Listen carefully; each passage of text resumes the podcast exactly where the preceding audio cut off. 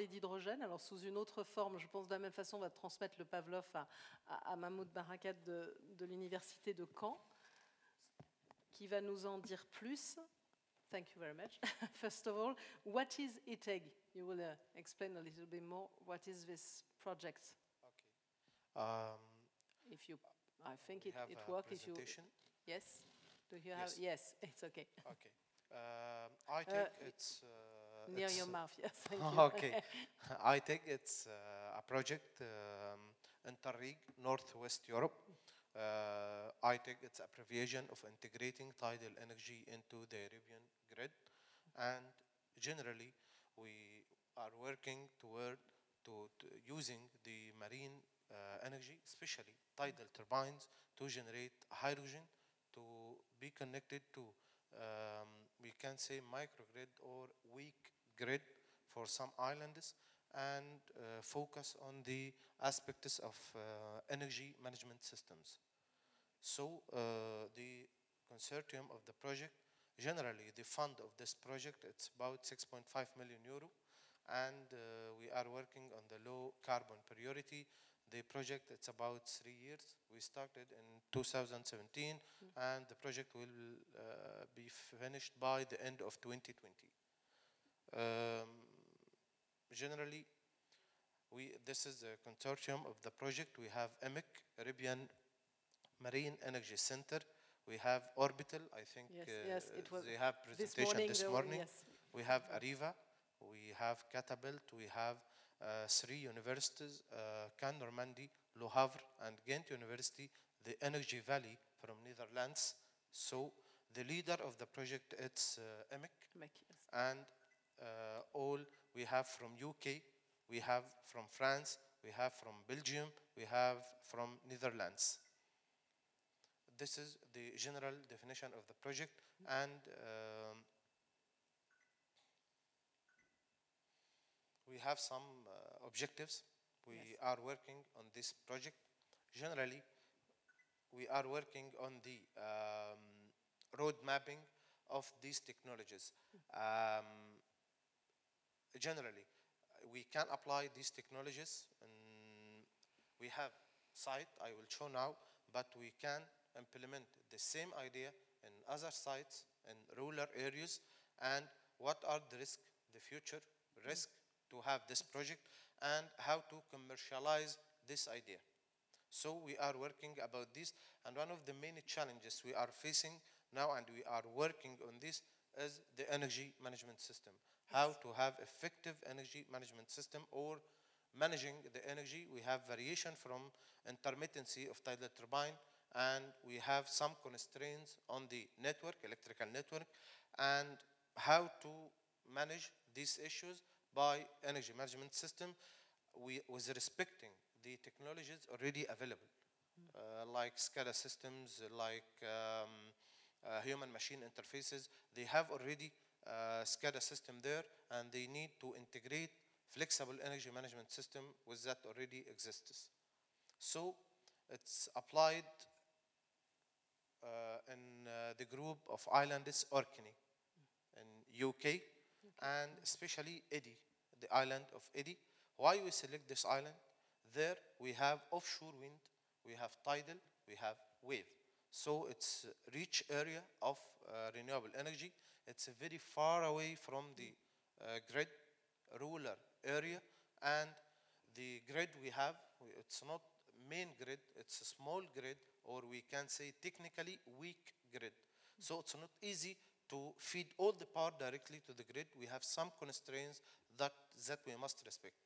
So we are blocked sometimes by technical challenges concerning the uh, hydrogen production and the network integration, electrical network integration. Generally, this is the illustration of the project. Yes. We have tidal turbine, uh, orbital power, it's uh, O2, and uh, now Areva working to have the uh, electrolyzer. Why we select hydrogen? As you see, we have variation of the tidal turbine daily, weekly, monthly, seasonally. We have some expectation, um, limitation on the grid, technical limitations, and we have load profile, and we need to manage all these issues, so we select hydrogen. Especially the technology we select, it's a proton exchange membrane electrolyzer. If I understood well, sometimes I listen that the hydrogen production is a mature technology. I can agree with this word, but if we discuss alkaline, it's a little bit technical word, alkaline technology, yes, it's a mature technology. But when we discuss about proton exchange, it's another technology. What is the difference? It's generally more applicable for renewable energy, especially mm, footprint, small size, some issues. The PEM, it's more applicable for uh, renewable energy. So we are working now to have the energy management system and Areva are manufacturing uh, is manufacturing the electrolyzer as I will show by the, uh, at the end some technicals academically Yes, it's very important. It's what we want academically you to be here. You have an expertise and uh, expertise, and you. What is your contribution Yes. specifically to this project? So, as academic partner, it's not only Caen Normand University or LUSAC Laboratory. We have Ghent, and we have Ghent University in Belgium, and we have Le Havre University from France. W- What we are doing in the project, in, in this project, generally, um, to um, analyze project like this for future implementation, we need to have expectation of produced energy. If I spend 5 million euro to have a tidal turbine, we are working mainly on the long-term effect of this project. What does it mean?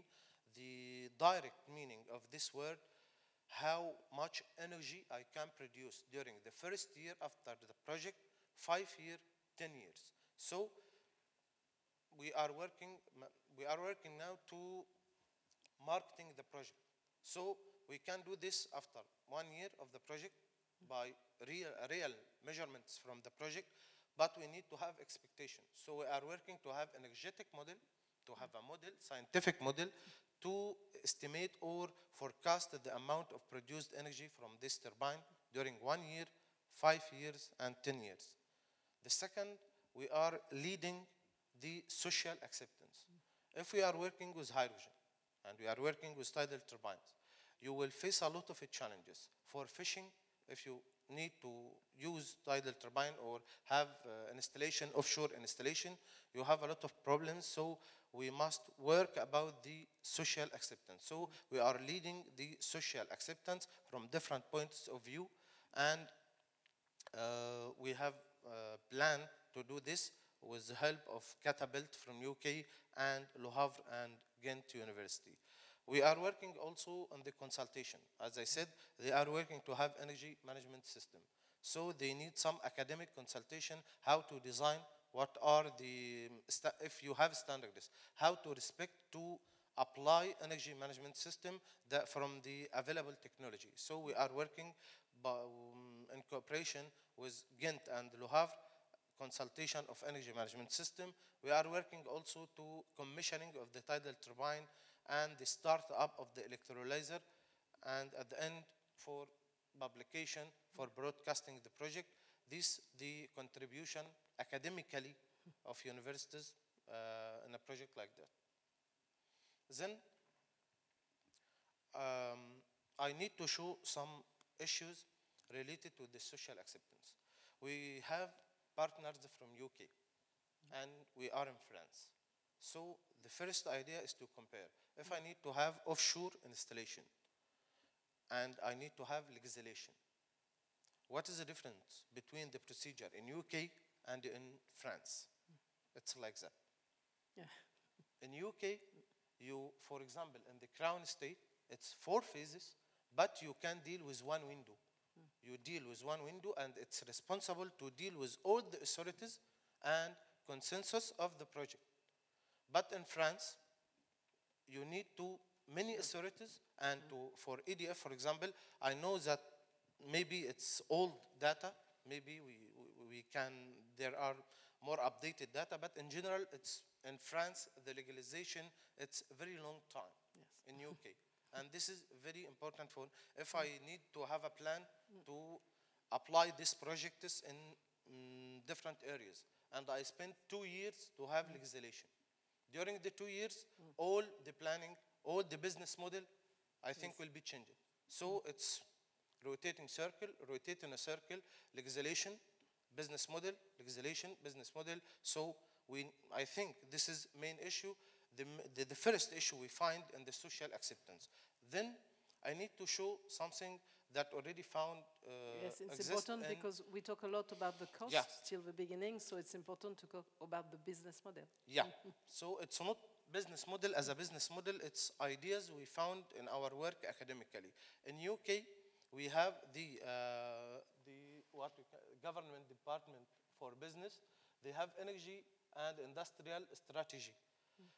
The it's many um, like um, what we can say. It's like pyramid, and at the end we have something like that. Take your It's own. a contract- It's important for the Okay, yes. it's a contract for difference. What does it mean? It's a mechanism that already um, applied by UK to reform the electrical market. You can, you have a strike price announced by the UK uh, government, and you as a technology provider or as investor, you have price variation. So you deal flexible. You have a flexible deal with the government. Sometimes the levelized cost of energy is higher than the strike price. It's compensated when it's low, it goes down. So it's a flexible to encourage the uh, renewable energy. It's already applied, but for offshore and onshore wind and photovoltaics. If we see the case of tidal turbine, it's not the case. It's not uh, flexible uh, contract uh, for difference. It's not this mechanism. Why? Because we have for tidal turbines a very high levelized cost of energy compared to the offshore and onshore wind and photovoltaics, the mature technologies. How to bridge the gap from pilot projects with very high levelized cost of energy to have commercial. So it's another uh, scenarios uh, proposed by the UK government like that. Firstly, you have flexible contract to encourage the technology developer to have these projects. It's in the limit of 5 megawatt. And if you buy energy from tidal turbines, you have tax debate, you have like mm, push and pull technologies or um, procedure to encourage this development. Then by these contracts, we will have flexible CFD and at the end we will have commercial scale CFD.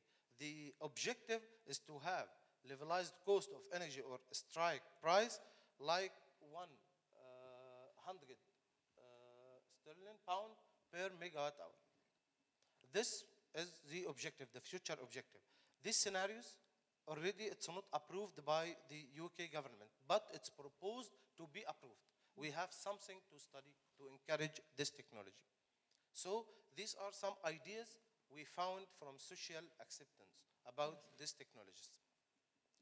I need to discuss a little bit about our case in ITEG. It's orbital O2. You can have tidal turbine as a technology. You can start by complicated system, and at the end, more and more increasing the levelized cost of energy. This is scenario. Or you can work with another well-established technology like used for wind to have system and use the strategy of learning by doing. You do, you learn, and then you are professional. They, I think they follow this uh, procedure. They have pilot uh, turbine SR 2000. In 2018, it produced about 25 percentage of Orkney electrical consumption. Now in the project, we have the most optimized structure of the turbine. It's O2. It's uh, for producing a higher energy and high availability. So, and they have future trends to more optimization of the system. So, step by step, we start to have something already installed offshore, works, produce energy to be in the objectives of the future for reducing the levelized cost of energy. Then for Areva.